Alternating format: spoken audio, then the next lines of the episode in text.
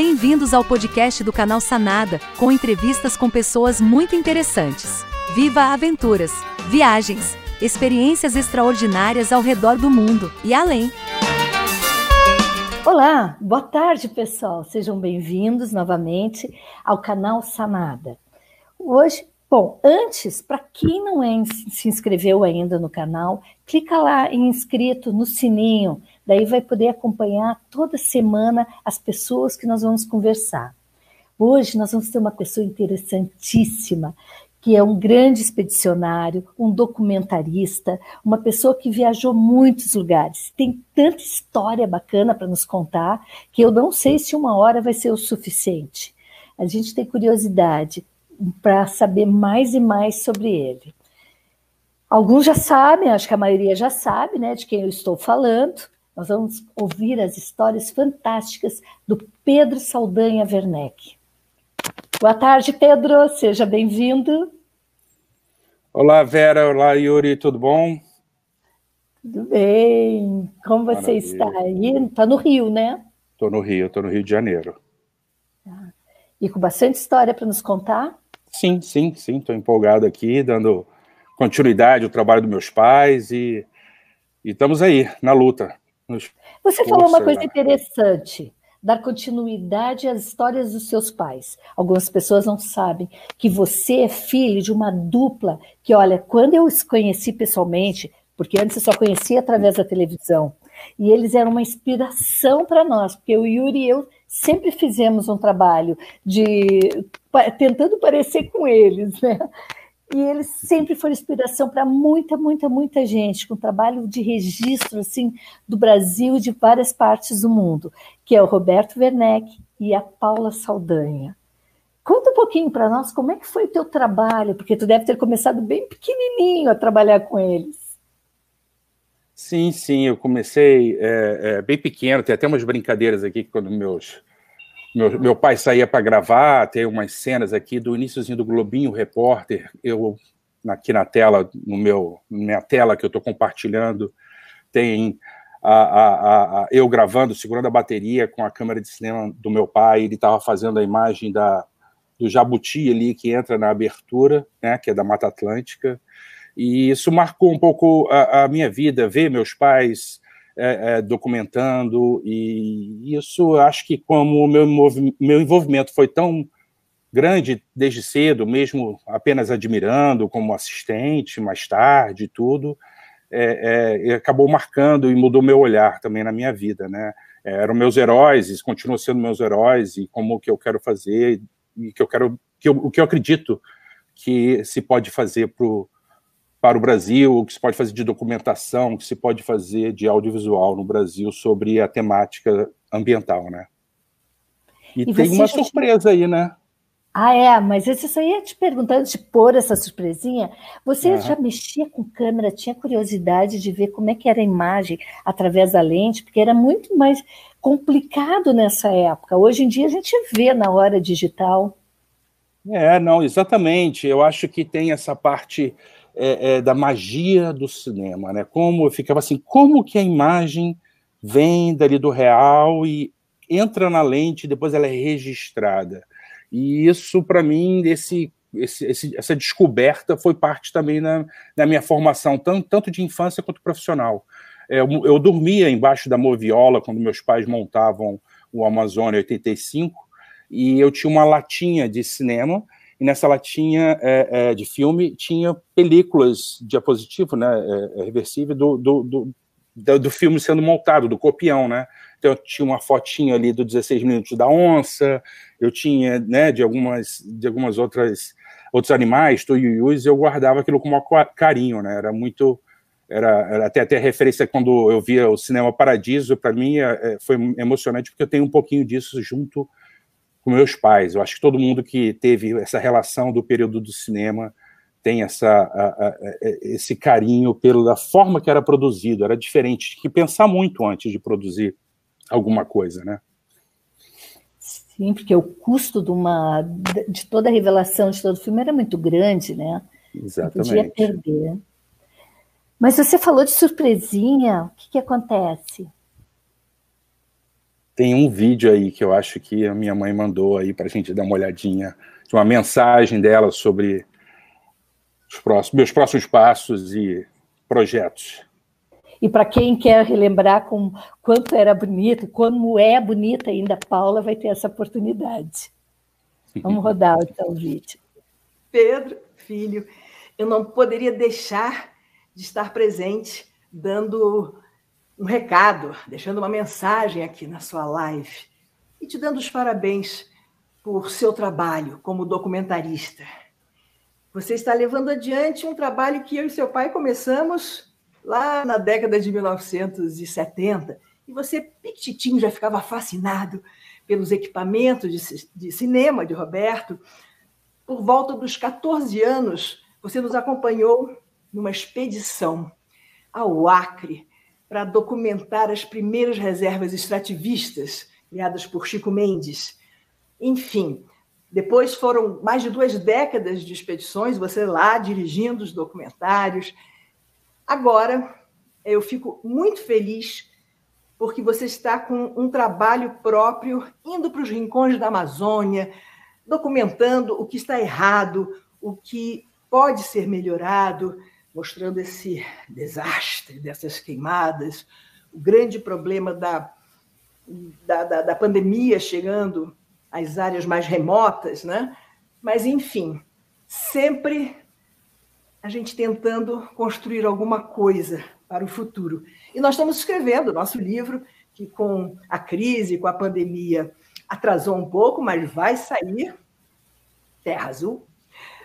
Eu quero deixar aqui um grande beijo para você e desejar tudo de bom. Vai à luta, pega a estrada ou fora da estrada para fazer suas expedições e mostrar para o Brasil, para os brasileiros e para o mundo toda a riqueza, todo o potencial desse nosso país. Um beijo. Maravilha, maravilha. Ah, Muito agradecido, olha, mãe. Não, eu estou arrepiada. Olha, de verdade, eu sou uma pessoa extremamente emotiva. Tá linda, ela é carinhosa, ela, ela é aquela pessoa mágica que eu via no Globinho. E, claro, depois tive a oportunidade de conhecê-la pessoalmente e admirá-la muito naquela série Expedições que você participou, né? Você Aliás, ela mandou um beijão. Ela mandou um beijão para vocês e é, é, mandou uma mensagem aí interessante que é o, o, livro Terra Azul por Paula Saldanha, que é um livro é, contando um pouquinho a trajetória, mas do ponto de vista dela como jornalista ambiental, é, é, dessa, desse período é, de 88, aproximadamente, vamos dizer, né, da Constituição e também dos trabalhos que eram os programas é, para o Fantástico, onde eu comecei a participar em alguns episódios, né, algumas matérias importantes para o Fantástico. E, e, e para mim é muito forte esse período, porque as três matérias mais famosas eram é, é, o, o, Queimadas na Amazônia, é, você tem o, o, o Soluções para a Amazônia, que é sensacional, que foi logo após a, a, a morte de Chico Mendes, foi assim, mostrando que é possível produzir na Amazônia sem destruir, você pode ter o extrativismo é, é, é, sem a destruição, você pode ter uma, um trabalho de agrofloresta, você pode até regenerar a, a região. Então foi um, uma viagem muito interessante e esse livro vai contar um pouquinho desses ciclos, né? Porque eu acredito que são ciclos, as coisas contam. Quando comecei a ver ano passado, eu falei, hum, eu já vi esse filme, e conversando com minha mãe, a gente já viu esse filme. Então, a gente anda escrevendo um livro já há alguns anos, já uns dois, três anos, e a gente não sabia exatamente como seria. E agora eu acho que encontrei um formato que seria através do olhar dela, por tudo que aconteceu nesse período. Eu acho que vai ficar muito bonito e o ciclo termina agora. Eu acho que esse ano é um, é um nó, é o ponto final ali. Mas por que, tu acha que termina este ano esse ciclo? É porque eu, eu visualizo que tem muito semelhante ao que aconteceu em 88, 89, 90. Então, olha, Luciano, ali, mulher do é. Renato Soares. Aliás, quero mandar um abraço para o Renato Soares também, um grande amigo, parceiro, trabalho maravilhoso aí também do documentação do Ameríndios do Brasil, o livro também aí do Yolapiti, sensacional. Acho que são, são trabalhos de documentação importantíssimos aí para o Brasil. E aí, é. fechando é. só essa parte do livro, é isso, que é um livro que contará um pouquinho a partir, né? Muitas vezes você tem acervos, bancos de imagem. A minha mãe ainda tem muito do que ela viu, da, da percepção dela, e esse seria o livro Terra Azul por Paula Saldanha, que a gente está fazendo. É, você vai estar junto Olá. como co-escritor. Ó, o Renato aí, ó. Sim. Oh, que legal, maravilha, beleza? Querido do Renato. Bom, até falar é. o que eu não fiz a introdução antes, que você também, como documentarista, você participou do FATU, do Festival de Filmes de Aventura e Turismo, que nós realizamos durante 10 anos. E você ganhou um prêmio, até está aqui ó, o troféu do Pedro, conosco. oh, participou com a gente, ganhou um prêmio com um documentário sobre o Xingu, porque você também fez um trabalho maravilhoso no Xingu, né? Isso, esse, aliás, foi muita, muita honra, muito satisfação por ter ganho esse, esse prêmio, foi muito importante para mim. A cidade de Paraty, que eu amo muito, é, todo um clima, toda uma, a, a, toda uma referência importante no meu trabalho. O, o, esse documentário foi um, até uma urgência, tem também uma semelhança com agora. Eu senti que a gente estava fazendo um documentário, um episódio do Expedições, né, da, sobre o Quarupi do Darcy Ribeiro, e eu realizei, eu estava editando lá o documentário, foi ao ar, mas eu senti falta de fazer um produto bem específico, é, mostrando o que, que aconteceu naquele manifesto em que o Tapi, né, aquela posição de liderança dele como um lorde, é, é, explicando das problemáticas do Xingu naquele momento, como tal desmatamento sufocando a, a, a terra indígena, e, e, e isso é, é, são emergências, urgências que a gente tem que lidar e, e documentar, e a Aritana, o Tapi são nossos parceiros, me, meus pais foram antes na década de 90. Volta e meia eu atendi o telefone, eu era o Aritana, querendo saber como é que estavam, como é que podia, se podia fazer a, a documentação da pesca do timbó, da pesca sagrada.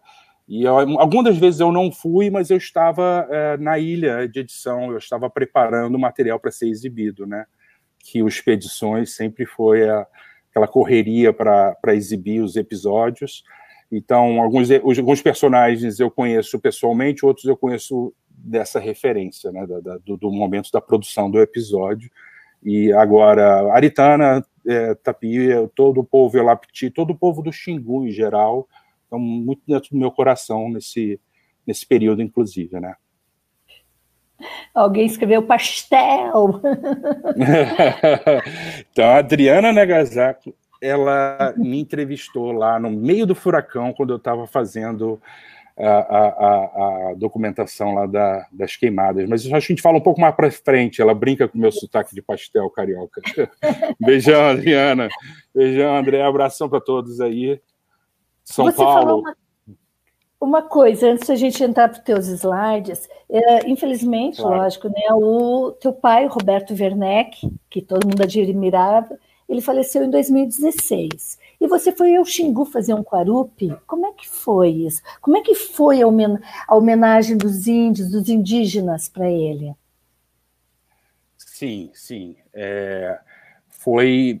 Eu estava no, nos Estados Unidos, inclusive nesse período, essa janela aí do prêmio ao, à morte do meu pai, eu fiquei a maior parte né, no Seattle, né? Estava morando em Seattle com meus filhos. E meu pai faleceu e eu não acabou que eu não consegui vir para o funeral, né? E isso ficou na minha cabeça e, e são questões de pertencimento e a, do que você acredita. Quando eu volto, o, o Oli e a Ineko Ikuro da aldeia Afukuri, eles fazem um convite, um convite que foi muito honrado, com muito respeito, muita é, é, é para mim foi muito importante esse convite para a realização do Quarupi na, na Fucuri, em homenagem ao meu pai e homenagem ao pai da Inê, do falecido cacique, o, né, o Kediko Ikuro. E essa, é, esse, essa cerimônia, ela demora, ela leva quase um ano, né, começa na colheita do Pequi, e lá atrás, quando eu fiz o, o do Darcy, eu pensei assim, poxa, vim aqui dez dias antes achando que eu estou fazendo toda a cerimônia, todo o processo, e aí eu descobri que tem que ficar lá gravando, tô, vários períodos diferentes, e eu tive a oportunidade de, de, de, documentar períodos diferentes, talvez não todos como eu gostaria, todos essa fase, essa fase de produção audiovisual no Brasil ficou bem complicada, e, e, e o resultado desse encontro, dessa parceria com a, a, a associação da aldeia Fukuri, que é a, a Rukuji, em, Kuikuro, né, Caribe, que é a, a língua, eles, é, essa, essa homenagem é, foi em parceria, o resultado desse encontro é, é o filme, o filme é o resultado desse encontro, dessa, dessa troca de olhares, dessa, do, de, eu aprendi muito, eu aprendi muito com eles nesse período também. Então foi uma, um período bem marcante, né? Bom, Sim. e você gravou muito, muito no Xingu. E a tua relação, então, com os indígenas, como é que foi? Fora. Eu lógico, sempre tive uma. Pode falar. Eu sempre tive uma, uma, uma, relação assim de muito carinho, porque eu acho que eu herdo, eu tenho muita consciência que eu acho que eu herdo, é, é, é, até com o pensamento indígena. Eu sou eu porque eu sou filho dos meus pais. Né? Eu, eu, eu, eu sou um pouquinho do meu pai, eu sou um pouquinho da minha mãe, e a relação deles já era. É, é, a gente não se vê, tem muita gente que vai muito no Xingu, com muita frequência, mas a gente visualiza uma, uma outro tipo de relação, relação de amizade mesmo. É claro que tem outras, né, muitas pessoas que têm relações próximas, tem o Renato Soares, tem a Patrícia, tem o próprio Adelino Mendes também, que está fazendo aí um trabalho muito bom aí na, na, na, na campanha aí em apoio a, a Iolapiti, a, a campanha SOS Xingu, para chamar atenção aí e, e, tentar fazer uma arrecadação de fundos de apoio à, à associação a OAPA, que acaba ajudando ali o posto Leonardo, né? Então todos se juntaram, eu acho que é um grupo aí de, de, de, de pessoas que têm uma relação forte com o Xingu e, e fizeram essa, essa campanha, tem a parte da campanha na, no Facebook e tudo, e eu entrei com um trecho desse mesmo documentário, né, que ganhou o prêmio lá no, no festival de vocês. Eu entrei com um trechinho, e, e esse trechinho é, é parte da campanha de arrecadação de fundos. Desculpa interromper, mas você viu a, a pergunta da Adriana para você? Se a sim, Paula tem vontade sim. de voltar? A gente está fazendo, viu, Adriana? Muito obrigado aí pela pergunta. É, é um pouquinho da mensagem aí é, é, da, da, minha mãe é isso. A gente está fazendo um trabalho. A minha mãe, ela também passou por um luto, né? Foi muito difícil. Foi um período muito difícil para a gente, em todos os sentidos. Com o falecimento do meu pai, é, é, como figura, ele era o, né, a essência dessa história. E, e, esse luto após o Quarupi, a gente sente que ele, né, que é, é, o pensamento indígena é muito eficiente nesse momento, né? A gente realmente se sente é, que após esse momento, que a felicidade ela reina e que você tem que você tem que seguir adiante. Então, nesse momento, a gente está fazendo o trabalho do livro e o trabalho da, a, a, de, de, de narrações e podcasts é, livros narrados. E num segundo momento, sim, ela, é, a gente tem propostas aí para que ela volte para a TV, sim, acho que é muito importante. Mas é sempre um processo, né? Porque é, até por questão de um momento aí do audiovisual que está passando, né? Ah, o bigode! Fala aí, é. Luiz Carlos Lacerda, meu mestre. Fala, mestre. É, o Carlos é um que a gente tem que trazer para cá também conversar. 75 Traga. anos, 50 anos de de expedições, é de filmagens, é outra linha, né? Mas bacana.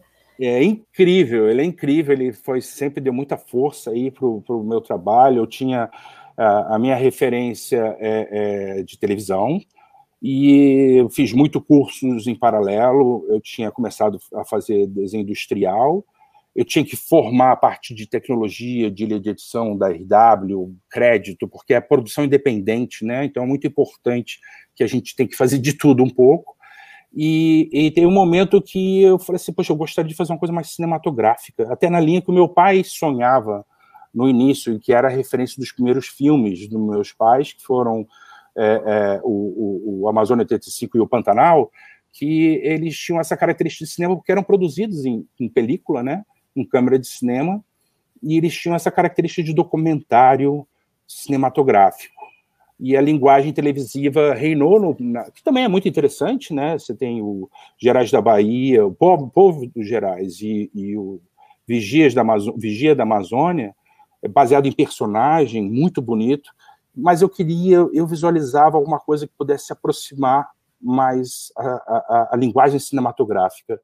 E, e eu, eu, busquei isso fazendo cinema, e o meu minha grande referência é era o Bigode, sempre foi o Bigode, continua sendo realizador sensacional e sempre me deu apoio. E eu tenho essa coisa que eu sou mais visual do que texto, então eu ficava um pouco preocupado. Ele falou: não, vai à luta, manda ver, e, e é a minha referência. É assim. E essa coisa de produção independente é assim mesmo, é lutar e, e tentar fazer mesmo nesses períodos difíceis. E uma grande referência, o Bigode, puxa, que exemplo aqui, pessoa que você teve como referência. Pedro, você preparou umas imagens para falar para a gente, mostrando algumas fotos. Quer mostrar? Sim, eu tenho algumas. É, vamos lá, eu tenho algumas coisinhas aqui, que aí a gente vai passando. Eu, uma da primeira foto aqui é a, a, eu aqui com meus pais lá no, no Acre, né? É, essa aqui já nem era na, na Resex, já era fora. A gente saiu e fez aqui a, a, a documentação que virou o documentário para o Fantástico, virou Soluções para a Amazônia. E, olha, em 89, 90, falando de soluções para a Amazônia. Por isso, para mim, é incrível, por isso que esse livro vai ser importante. Né? Tem aqui... E ainda não encontraram, né, Pedro? Eu, eu, acredito que sempre existiu essa solução. Ah, o problema é que a solução, vamos dizer, do pensamento eurocentrista do branco é, é, é, é de destruição e é besteira. Vai se descobrir isso tarde demais. Né? E tomara que a gente ainda consiga mudar muita coisa por aí. E, e, as soluções estão lá, estão no Acre. Alô, povo do Acre, muito agradecido pela resistência de vocês, porque é, é, é, é uma, é, é a frente de proteção da Amazônia. Né? Então, os povos indígenas, os povos da floresta, eles estão nessa resistência de, tentar conter a entrada que está muito intensa nesses últimos anos. Então, aqui eu vou mostrar mais uma foto aqui na, na, na, na Transacriana, eu aqui com é, o Gomercindo, né? É, é, a gente, é, na, na, matéria do Fantástico, ele fala assim: a Amazônia não é problema, a Amazônia é solução. Isso em, em 90, né, quando foi exibido no Fantástico, e é, soluções para a Amazônia. E a gente está agora de novo. Eu voltei no Acre ano passado com o projeto Brigada é, da Ninja Amazônia. É, fui como voluntário, a gente fez um documentário sobre o Chico Mendes, e, é, é, junto com a Ângela é, Mendes, a filha dele, junto com todo o pessoal é, é, realmente incrível essa força dos povos da floresta. Eles estão voltando com tudo e estão fazendo uma campanha aí também, que é a, a, a, a campanha dos povos da floresta contra a Covid. E é uma campanha de arrecadação para ajudar toda a população, população indígena ali da região, de toda a Amazônia, nesse período difícil da, da pandemia. Né? Porque é muito é difícil para eles, né, Pedro? Muito complicado, porque não tem, não tem ajuda, não tem não tem um suporte, não tem um apoio. Pelo contrário, acho que às vezes acaba sendo até uma forma de sabotagem e de preconceito, é, é, é, é, vamos dizer assim, racial também, né? Então, é, isso aqui, por exemplo, essa foto é de 88, né? É muito simbólica. Quando foi ano passado, eu vi uma coisa semelhante. Falar um pouquinho de coisas boas da época. Isso aqui é uma foto minha de Abrolhos também, de 90, 90 ou 91. Bom, na virada, nesse trecho aí, né? É, é, a gente documentou muito o trabalho é, dos projetos, o projeto Tamar, o projeto Baleias Bart, tem o projeto Golfinho Rotador. O projeto Golfinho Rotador está fazendo 30 anos esse ano, viu, gente? É, é, é, é, incrível, assim, como nós temos essa referência de projetos que dão certo e conseguem preservar a fauna brasileira. você tem o Micolão Dourado também, e às vezes a gente acaba desfazendo o que já foi feito para preservação. Então, eu era muito novo, eu tirei essa foto, ela acabou virando contracapa de um livro, de um, desculpa, de um, um LP na época, era o LP Terra por Amor à Vida, que eu acho que a gente está no momento aí de ter alguma coisa semelhante, né, com Gilberto Gil, Beto Guedes, Elis Regina, é, né, Paulinho da Viola, tentando o clamor pela importância de preservação desse planeta. Então, eu, a minha foto é a da baleia, do meu pai é da onça, e aqui da capa do, do, do, do LP na época é, é do Araquém de Alcântara. Então foi uma honra para mim saber que minha foto foi utilizada junto aí com, com Araquém e meu pai também. E aposto que para os dois também foi uma honra. Não, foi assim uma foto até bem legal, porque a gente, inclusive, ano passado, foi no passado início desse ano, é, eu, é, exatamente com essa coisa da minha mãe, às vezes tem uma relação que eu tenho com, com o pessoal da, da, da Globo, que tem essa referência com ela, teve uma exibição de um pouquinho dessa matéria de novo, recentemente no Fantástico, e teve até uma repercussão bem legal, é, é, que é, a, a, a, as duas matérias foram de dois domingos no Fantástico, Baleia Jubarte, 1990 para 91, foi um sucesso, Ibope, uma audiência muito grande, a gente era parado na rua, referência, porque é, é, era um tipo de documentação que era um pouquinho mais complicada. Existia, claro, você tem vários trabalhos maravilhosos, Claudinho Savagé aí, do, com Globo Ecologia, acho que quando a gente ia para a Bros, esbarrava com ele o tempo todo, grande amigo aí, de sempre na luta, parceirão, em outro projeto, mas a favor da, da, da, preservação ambiental, e é sempre assim. Aqui eu tenho também uma foto que eu digo que a Amazônia não tem fronteira, né? São duas samaumas, ou sumaumas. Uma aqui na Alta Floresta e outra é, é em é, Pacaiaçamíria, no, no Peru, porque eu fiz também viagens com o, pessoal do, do Globo Amazônia para a produção de dois episódios do Globo Repórter sobre o Rio Amazonas. Vamos lá. Gravação, a gente tem uma coisa assim que eu falo que expedições e o trabalho dos meus pais, a gente tem a gente tem um objetivo de captar e gravar a fauna, mas eu percebi no, na, na, no estilo de documentação dos meus pais e acho que tem influência da minha mãe, não adianta você gravar os animais, você tem que ter a, né, a, não só as pessoas que fazem parte do projeto, a comunidade que está ali. Então, na verdade, é baseado em pessoas. As expedições talvez seja um pouco diferente do que alguns outros é, documentários para TV sobre o meio ambiente, porque a gente sempre fez questão de, de não se basear somente no, no, na preservação da fauna. A fauna ela ela está preservada também porque tem pessoas ali fazendo um trabalho muito importante. Né? Então aqui eu tenho um projeto que foi um documentário com peixe-boi, mico-leão dourado, e esse aqui é uma sucuri de 8 metros lá da, de Pacaya Samíria também, lá no, no Peru. É um trabalho fantástico. E é, a gente, o Brasil tem que voltar a essa história de preservação. As empresas privadas precisam ajudar, porque sem Sim. elas não tem como manter um projeto. Sim. sim. O próprio Tamar está perdendo muito, né? Que é um projeto fantástico que tem. Então. Empresa é, privada e acho que governo federal também, porque todas essas. A gente. É um mito achar que não existe é, incentivo. Você, eu vou falar de audiovisual em primeiro lugar. Você vê no cinema, tanto o, é, o cinema francês quanto Hollywood mesmo, eles são muito protecionistas, muito mais do que a gente imagina. É só porque eles fazem de uma forma toda estrutural que não é só compensatória, como às vezes a Ancine tem que ser para resolver. Né? Mas esses são os do fundo setorial, a gente tem que botar isso para funcionar de novo com toda a força, porque é assim que funciona, o, é, o, é, o cinema se realimenta. E o audiovisual brasileiro é fortíssimo, a gente não precisa, é, é, é, as empresas elas têm que entrar sim, mas eu acho que tem que, tem que dar força e continuidade no que a gente construiu nesses anos, né? E, que é o fundo setorial. Porque o então. Brasil então, é riquíssimo, pessoas maravilhosas. Olha que foto linda. Isso aqui é descendo o navio Oswaldo Cruz, um trabalho maravilhoso da Marinha Brasileira, de, de um hospital. Eu estou procurando aqui, acho que eu tirei sem querer a foto do navio em si, mas é, é um de, de, de, de hospitalar, um navio hospitalar que a gente veio de Tabatinga, Manaus, é, e veio documentando, e tinha as shops, né? Eles iam com, a, com um helicóptero então a gente ia na aldeia Vendaval ali com os chicunas, a gente ia né, em, em, outras regiões de helicóptero, eles faziam atendimento hospitalar, dentário e tudo. Então é, é, a gente vê que tem trabalho maravilhoso também é, nesse, né, nessa, né, quando os esforços são canalizados para o bem, para a preservação e para a vida da vida das pessoas, né?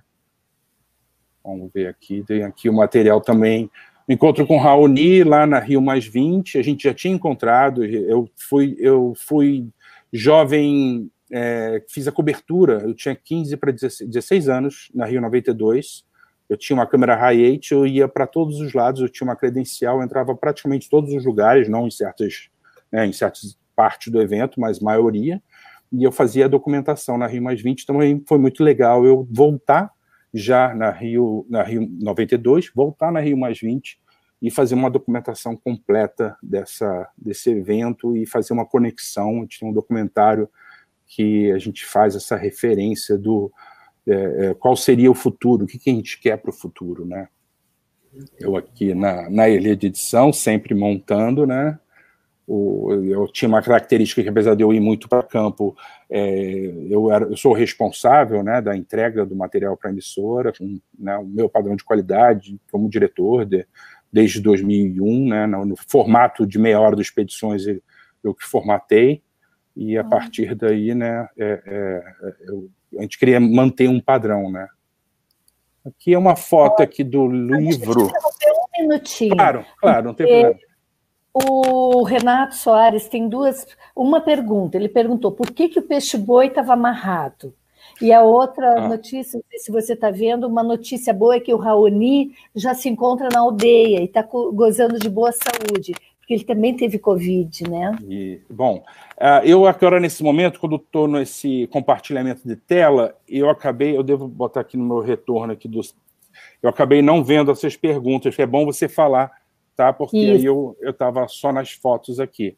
É, Renato, ali é só uma antena. Se por acaso o, o, o, o peixe-boi fosse para muito longe, essa antena, na verdade, acaba sendo solta depois de um tempo, mas eles mantêm essa antena que é, é, faz um acompanhamento, né? O, o tracking, né? O, vão acompanhando e descobrindo a localização do peixe-boi. Então, é, pode ser um pouco incômodo, mas parece é, uma abraçadeira né, que tem para tanto para aves e para outros animais, mas é por períodos curtos. Depois eles soltam e não tem problema não. Ele normalmente peixe bom e mesmo tira e eles encontram. A Valéria acabou de pôr que essa expedição foi épica. Qual delas? A, a, a da. Essa aqui tá aí, a Valéria Burke. Ah, ah sim, a Valéria Burke, é produtora do Expedições, acompanhou, já fez várias viagens, esteve lá na, na expedição que a gente fez, o Quarupi é, é, 2018, ela estava na, lá na, na, na, primeira parte, que era com Pequi, é, da colheita do Pequi, né? E tem o, o, o, todo o processo de colheita, de preservação, eles colocam o Pequi dentro de um silo e depois dentro da água é, é, é do rio ali, que preserva durante um ano, depois eles fazem os caldos, é, é bem interessante mesmo. É, o e Renato aqui... colocou que foi, ah, então era um rastreador, né? rastreador. Localizador rastreador. Estou vendo agora aqui no retorno. Então, faz parte um pouquinho do processo quando você vai preservar a fauna de ter, às vezes, uma anilha, um rastreador. Parece meio, né, meio grande ali, mas não é muito problemático, não. Isso aqui é a primeira foto minha. Né, e esse livro foi o que deu inspiração à, à, à, série Expedições. Esse livro é de 90. Teve a exposição também de 1990 no foyer do, do, do é, Banco do Brasil, né, do, ali no centro da cidade, do Rio de Janeiro. E essa minha foto é a da Parnaioca, da, da praia de Parnaioca, na Ilha Grande. Foi um momento de fuga minha. Eu passei um mês na Ilha Grande vivendo, acampando, pescando, e, eu trouxe algumas fotos e a minha mãe falou, poxa, essa foto é super legal, vamos botar na capa do livro, e foi a capa do livro Expedições. Isso também Bom, foi um pouquinho da minha participação. Para mim, a Ilha Grande é uma das ilhas mais lindas que nós temos no Brasil. Eu adoro. Concordo. Ela é riquíssima, né? Concordo, é incrível mesmo. Ainda fora. Eu acho que a Valéria realmente estava fazendo. Eu vi a, a, mensagem daqui fazendo menção ao navio Oswaldo Cruz. É realmente esse trabalho ali da, da assistência hospitalar é, da Marinha Brasileira. vou te dizer que no final da expedição é de ficar emocionado, porque são médicos extremamente capacitados, é, é, é fazendo um trabalho que é, é muito intenso, em condições ali bem complicadas, e é, é, é, um trabalho bonito mesmo, foi impressionante. Às vezes eu acho até pouco falado. Realmente. Ficou linda essa foto. Aqui eu tenho a capa do Retratos do Brasil, foi um livro já com uma exposição em 2002 para 2003, né? É, essa exposição rodou o Brasil, foi na Casa França Brasil, no Sesc Pompeia e no Itamaraty, em Brasília. Sesc Pompeia, São Paulo. E, então foi exposição e livro também, então tem um pouquinho aí da, da história aí dos meus pais. É, deixa eu ver aqui, tem também o próprio, falando de expedições, o próprio, tanto aqui no livro, quanto o documentário que deu origem ao projeto Expedições, ele é o, a, a nascente do Amazonas, que meus pais foram na região, porque são várias nascentes, né? o rio é tão grande que é, é, é, é, não saber e ficar discutindo onde é a nascente só mostra a grandiosidade desse rio, a complexidade da, da, da, estrutura hídrica da bacia amazônica. A mesma coisa acontece na Foz. E aqui nessa, na, na região da nascente, quando meus pais fizeram em 1994, era para eu ir, mas eu estava fazendo vestibular, pela segunda vez ali, eu estava fazendo vestibular, acabei não indo. Mas quando eles trouxeram material, a gente formatou. O programa era de uma hora na TV Manchete, e depois eu voltei, eu voltei com o, o, a expedição científica, e depois eu desci o Rio Amazonas, é, da nascente a Foz, lá do Nevado Mismo. Eu estou aqui no Nevado Mismo, no topo, 5.600 metros de altitude. Por um lado, era 300 quilômetros, eu daria na, no Pacífico, e descendo 7 mil quilômetros, que marcou certinho no meu GPS, por volta, um pouquinho mais, alguns quilômetros a mais, é, na ponta de Marajó, onde o INPE tinha feito essa marcação e teve uma expedição científica aí de de coletar dados dessa região. Então, fui em regiões assim muito interessantes. Tem a uh, altiplano, que é incrível. Depois eu fui descendo ali por a, a, a, Atalaia e, e Pucallpa, e aí eu fui no Chipipuconibo, é, é, a Xaninca peruano, depois toda a parte brasileira, foi uma expedição realmente incrível, e eu termino também com uh, um apoio do navio uh, patrulha uh, da Marinha Brasileira até chegar nessa ponta de Marajó aqui. Essa foi uma viagem incrível também para mim. Ah, então tu teve um apoio também da Marinha.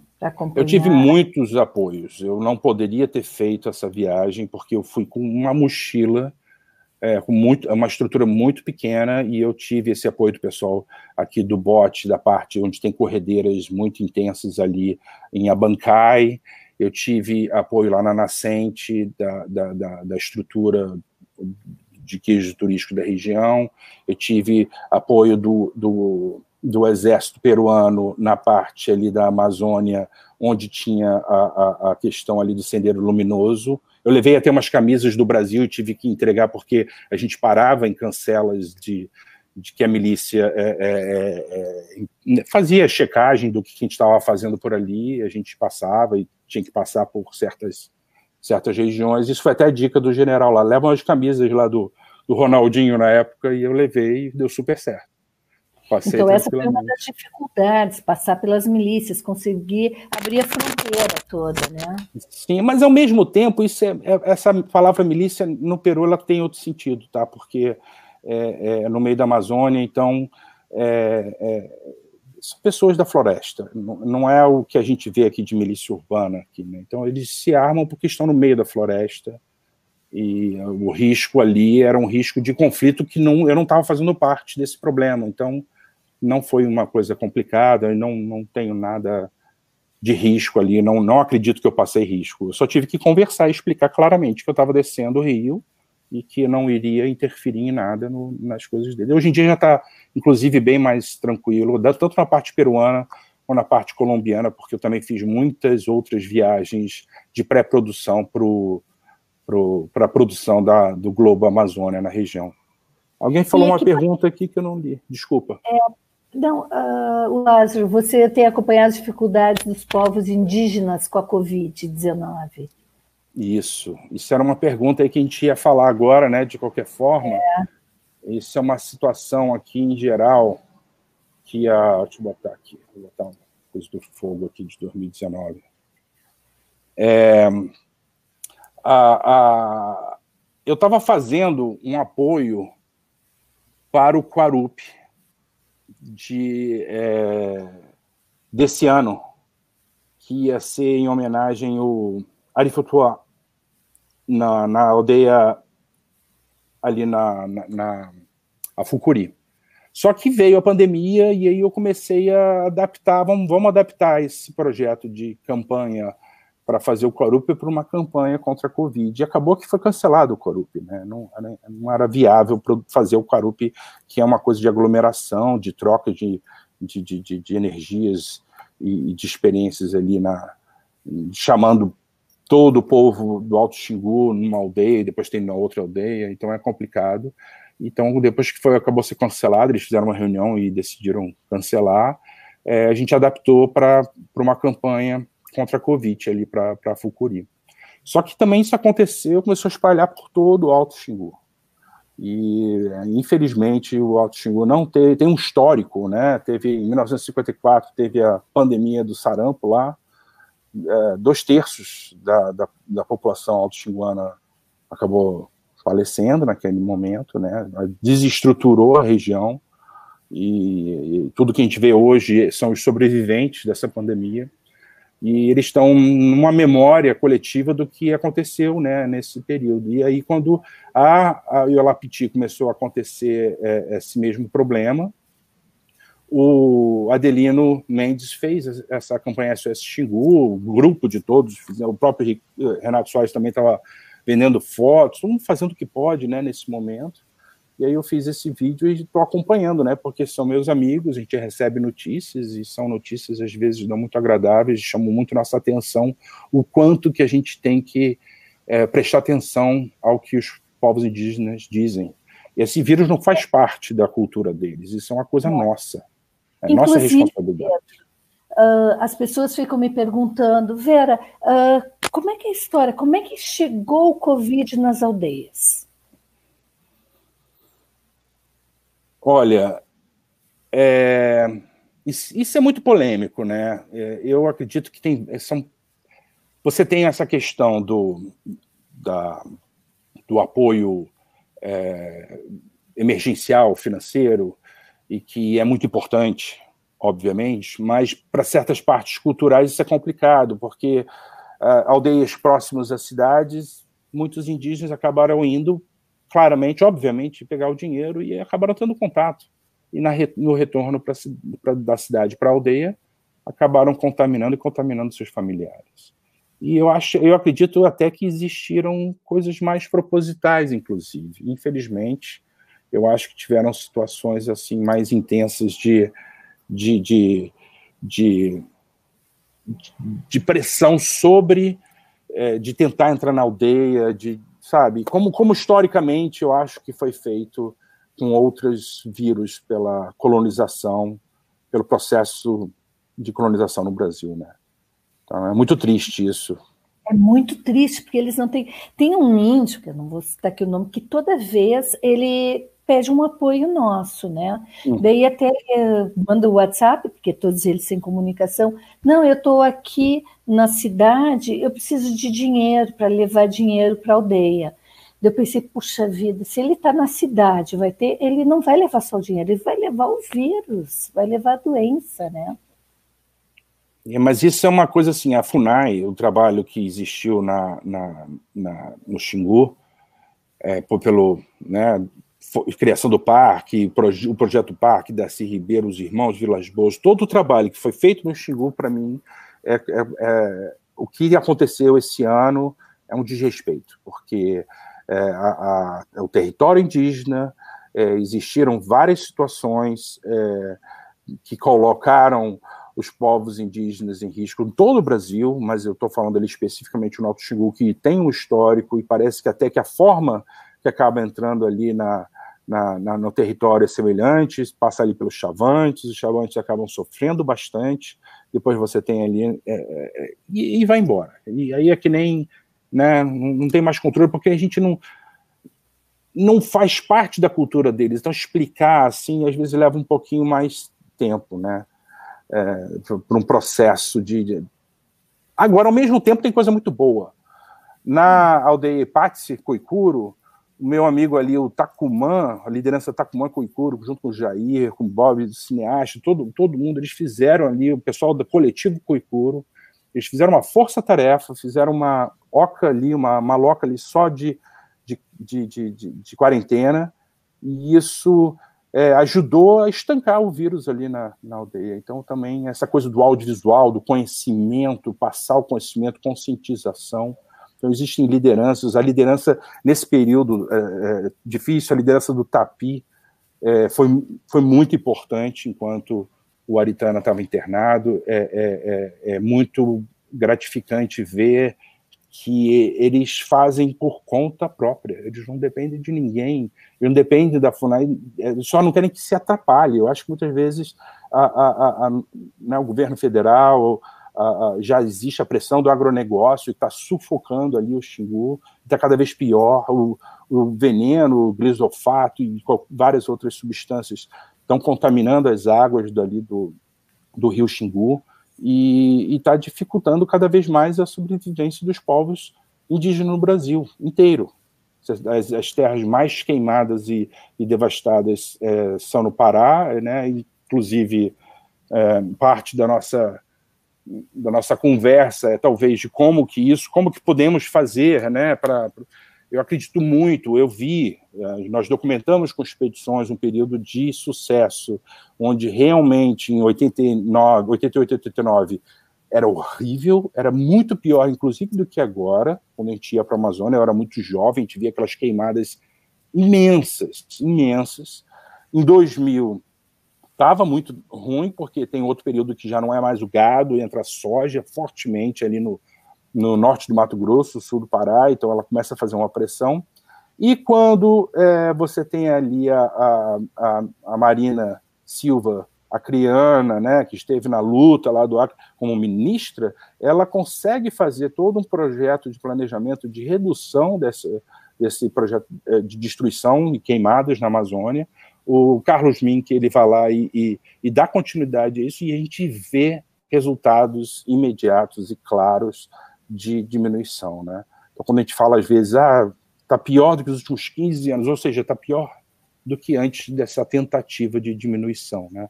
Então, você tem assim os alertas do INPE, a gente documentou ali a, a Operação Curupira, e aí teve toda essa tecnologia criada ali pelo, INPE, pela toda a estrutura do Ministério do Meio Ambiente, é, é, é do, teve o trabalho do Preve Fogo, e o DETER, que, que é o que você detecta focos de calor, você detecta queimadas ali, tem relatórios semanais, são informações públicas, eu acho que isso é incrível, um país como o Brasil, há mais de 15 anos, você tem informações públicas de como descobrir o que está acontecendo com as queimadas, você não precisa daquelas fotos ou satélites da NASA de última geração, a, a tecnologia ela foi feita de uma forma tão objetiva que você tem tanta a, a, a de baixa resolução, porém está aumentando a, resolução para detecção, que é o DETER. Você tem o PRODES depois, que é uma equipe que vai lá, identifica, e se tiver um trabalho de investigação, e se botar a lei para ser colocada em prática, ou seja, aplicar-se a multa, aplicar-se a lei, a gente não estaria numa situação como essa há uns 10 anos atrás foi muito discutido aí pela questão uh, do Código Florestal. Então, esse, isso que nós estamos vendo hoje já vem sendo planejado e tem se tentado implementar há mais de 10 anos. Né?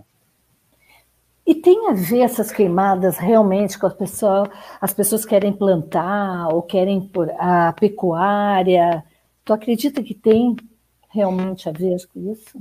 É, eu vou te dizer que é, um dos motivos de eu colocar assim a boca no trombone e falar, ano passado eu estava, tinha um pessoal, acho que inclusive era o Tapi, com a Caio Lu, que é filha do Rodarte, né, Yanacular Rodarte, muito amigo da minha mãe, é, o diretor do IPAX, ele, é, a Caio Lu estava com o Tapi, estava com, com um grupo circulando a Europa, né, E num dos posts desse de Facebook, alguém estava comentando: ah, alguém tacou um fósforo e queimou a Amazônia. Ah, é o povo que está sem dinheiro e está destruindo a Amazônia para comer. É, é, aí eu, nesse período do ano passado, eu fiquei muito intensamente, é, literalmente comprando briga na internet falando que não é bem assim, não, que eu tenho prova disso, eu tenho prova no meu acervo, na minha documentação e no meu ponto de vista, o ponto de vista da, da minha mãe, que vimos muitas coisas, né? Minha mãe é muito mais do que eu, é, meus pais, né? Então, é, e ano passado eu tive a oportunidade de fazer três viagens no Arco do Desflorestamento. A primeira foi na região ali da Calha do Xingu, né, com a preocupação com a eleição do Bolsonaro, a pressão que poderia estar acontecendo, porque era uma promessa, né, e que acabou acontecendo de fato, é, é, da pressão ali da, do, da soja, da agropecuária, da, assim, bem intensa ali no território indígena, muito próximo, assim, muito próximo. Inclusive, é, é horrível, porque você está num deserto seco, sem graça, e de repente você entra na, na, na território indígena. É, é, tem uma linha marcada de floresta, né? É, não é normal isso. É, na outra viagem, eu tive a oportunidade de convencer a TV francesa, a TF1, com o Benoit, Benoit Christon, que é o repórter que tava, a gente estava conversando e eu estava dizendo não, não é assim que acontece. O pequeno não tem como fazer isso, essa, essa queimada, custa caro, tem que comprar combustível. Ali no Ministério, no Ministério Público ali de Porto Velho, a gente fez uma consulta lá ano passado, já no final de agosto, que quanto custaria para queimar um hectare de floresta? É pelo menos assim equipe, combustível, maquinário, trator, no mínimo você vai gastar 1.200, 1.600, se você tiver muita estrutura próxima a essa região que você vai derrubar e queimar. Porque a floresta amazônica ela não queima sozinha. A floresta amazônica você tem que derrubar, às vezes vai com corretão mesmo, você extrai madeira boa, depois você vai derrubar, depois você vai deixar secar, e depois você vai tacar fogo. E às vezes só tacar fogo não adianta, depois de deixar secar, tem que botar muito combustível. A floresta amazônica, quando queima, ela, ela queima é, 100 metros, no pior 300 metros, depois ela para. Inclusive, a gente fez vários trabalhos com é, o IBAMA na época, na década de 90, com Preve Fogo, eles demonstrando isso. Foram demonstrações ali no sul do Pará, falando assim: a Amazônia não pega fogo. Agora, pode chegar a um ponto de desequilíbrio, e isso pode, pode acontecer em alguns lugares, principalmente nas áreas de transição, que aí você, com o cerrado, você tem um pouco mais de presença do fogo, do fogo como ciclo natural, e se alguém insistir demais, e se o, se o ar está seco demais, aquela umidade que fica entre a copa da floresta e o solo, ela é perdida, e aí acaba tendo um descontrole do fogo. Né? E lá com eles, com essa equipe, fiz questão de, de, de, de, botar o pé firme, porque eu não estava concordando. Tem um episódio ali que tem um piloto do, do avião e que ele diz: Eu nasci aqui, eu sei o que eu estou falando. Falei, eu, tudo bem, o senhor nasceu aqui, mas eu também venho aqui desde muito jovem. Eu vim a primeira vez aqui exatamente na, na, nessa estrada da 364, desde que eu tenho 13, 14 anos, e eu lembro claramente como era e como é hoje. É horrível. Essa região entre, é, é, entre as reservas Chico Mendes e até Porto Velho, essa estrada 364, a Transgarimpeira, toda essa, todas essas. A 163, com uma flecha para cima, no coração da floresta do Pará, né? São estradas que elas não, não, não houveram nenhum planejamento, nenhuma proteção, e elas estão destruindo a floresta, né? Então, é, é, Não, diga... é criminoso, é criminoso mesmo, Sim. né? Estão destruindo então, mesmo. É, é realmente um grande, né? Então a gente chegou quando foi ali no, na, na, em Rondônia, a gente vai em vários lugares tentando conseguir entrevistas. Muitas das pessoas falam que não querem dar entrevista porque têm medo de retaliação. Eu consegui uma entrevista depois de muita insistência e conversar. Eu falei assim: olha, a gente precisa dizer o que está acontecendo. Aí o rapaz chega assim, você. Aí vira para o repórter e fala: você é louco? Você acha que eu vou queimar meu próprio pasto, o restinho da minha floresta, que ainda me protege aqui? Você acha que eu vou queimar o meu pasto, o pasto do meu gado ou da minha floresta? Primeiro que eu não tenho dinheiro para queimar essa quantidade tanto, toda de floresta é um, é um processo, é uma coisa que demora, de jeito nenhum só pode ser os grandes. E isso eu, foi muita satisfação de eu ter conseguido que alguém fosse lá e falasse mesmo em TV nacional para toda a França, para toda, toda a Europa de habla né, francesa, para mostrar que não é bem assim, né? Que a, a floresta ela precisa realmente de um projeto de destruição.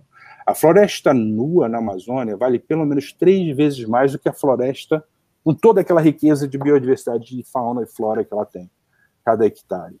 Então, é, é como é que uma destruição pode valer mais? É, uma, é, é, é o progresso invertido, né? Em vez de se preocuparem em replantar, eles querem destruir, por quê? Por causa do agronegócio, da agricultura. Sim. Replantar é bom, é importante, mas, assim, inclusive, uma das questões com o repórter é, que até é interessante, que ele parece que o Macron fala que vamos replantar a Amazônia. Mas então não é mais a Amazônia. Replantar é importante, trabalho com a, a, a agrofloresta e, e recuperação, de, de, você fazer um, um, uma recuperação das áreas, sim, mas o mais importante nesse momento é uma frase antiga e que ela está valendo até hoje, é, é, o, é o desmatamento zero, é estancar 100% de desmatamento. E o desmatamento, ele não acontece só agora, agosto, setembro. Tem que começar a ficar se preocupado desde fevereiro e março, e cada vez está se emendando. Ou seja, dia 10 de agosto do ano passado, teve um dia que se comemorou os fazendeiros ali da região da BR-163, que se combinou, ah, vamos todos derrubar tudo e vamos tacar fogo, fazer o dia do fogo, dia 10 de agosto. Dia 10 de agosto vai chegar agora em 2020 e a gente está pior do que a situação do ano passado. Eu Quando eu peguei o avião para ir fazer.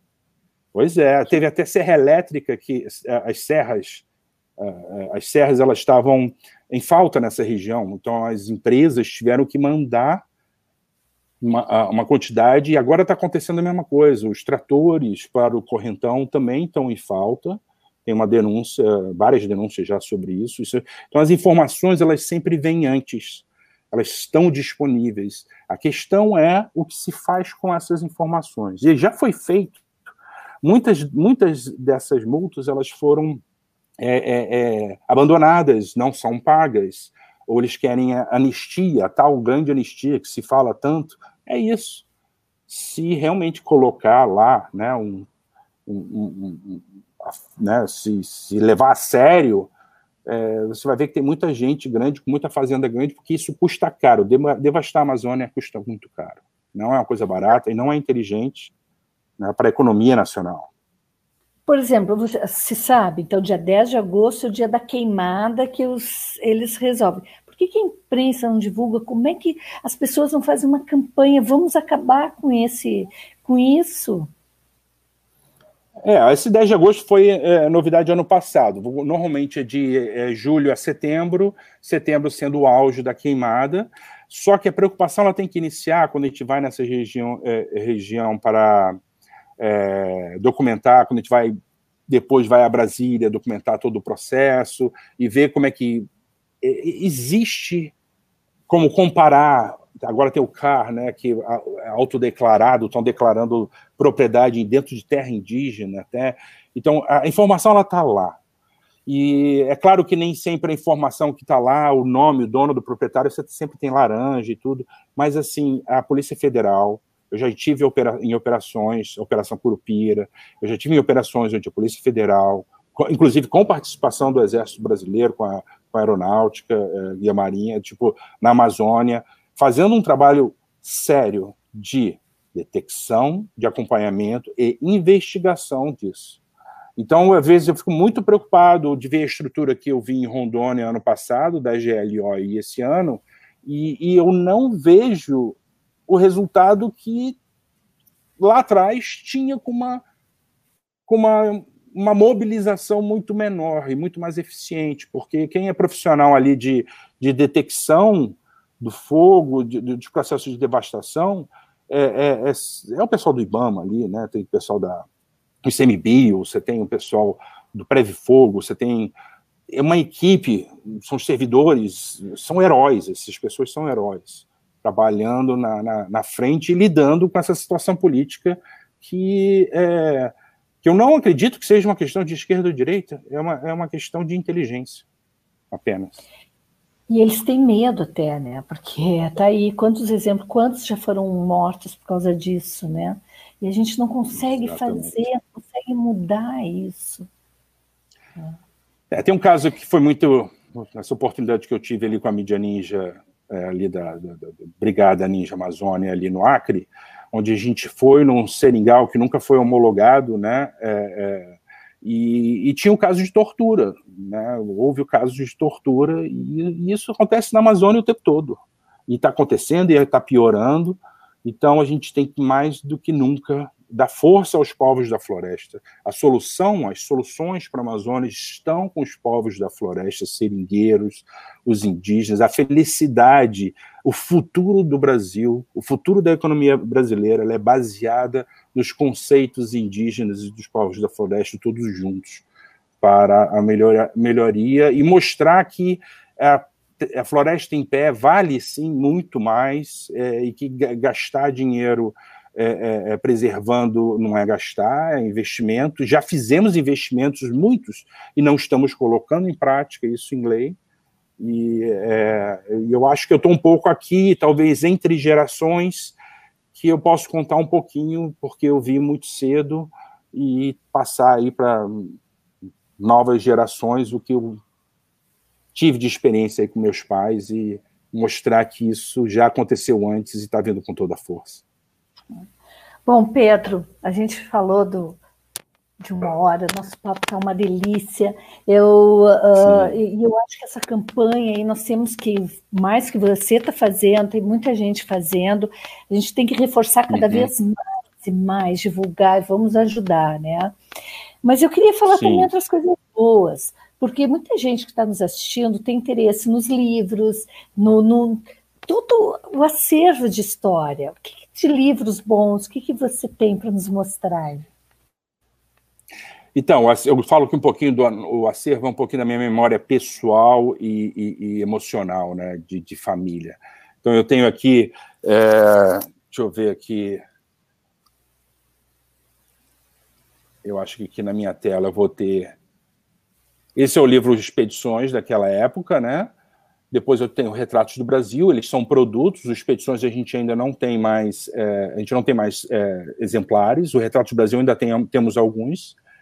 E tem o DVD, a coletânea de DVD também, que tem poucos exemplares, que esse foi do início do ano de 2004 e o outro de 2006. É, e eu estou botando tudo de volta.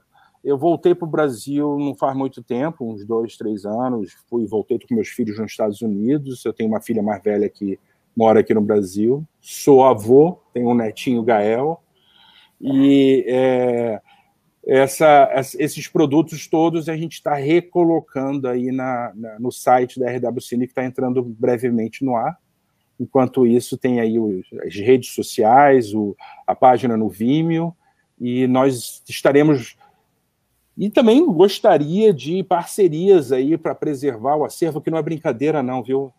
O acervo que dá origem a, a todos esses produtos e é a memória aí da, da, da, das produções de várias regiões do Brasil, da América Latina, inclusive, central, é, toda, tem até nos Estados Unidos algumas produções. É, é, é não é brincadeira e eu, eu busco realmente parceria para para dar continuidade à preservação do, do acervo. E tem esse livro, assim, é, seria um documentário, né, o, em homenagem ao meu pai, e talvez uma exposição com um livro, isso é uma coisa que a gente vai ver a seguir, mas a princípio eu estou lançando o documentário em algumas... É, agora está difícil, né, com saber o que, que, vai, o que vai acontecer a seguir, né, porque o meu projeto do documentário seria retornar a, a Fukuri e conversar com eles e ainda ter mais trocas e fazer a exibição do documentário, traduzir, porque tem muita coisa em Kuikuro, né, ou seja, em Caribe, é, é, é, e é, com essa coisa da pandemia, muita coisa foi adiada, mas tem muita coisa vindo por aí, isso que é bom saber. Então, os projetos de expedições e de novos produtos continuam, estão aí para vir. Continuam.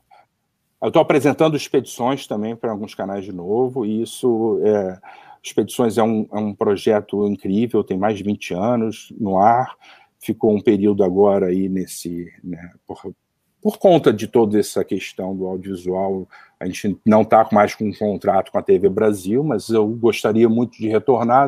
Eu já estou apresentando para outros lugares, porque é um, é um, é um, é um estilo de documentário para TV que eu acho que deu muito certo e que a gente tem, tem tudo a ver retornar nos lugares e, e ver como é que está a situação hoje em dia e contar histórias cada vez mais e comparar épocas. E ter a Paula junto, né?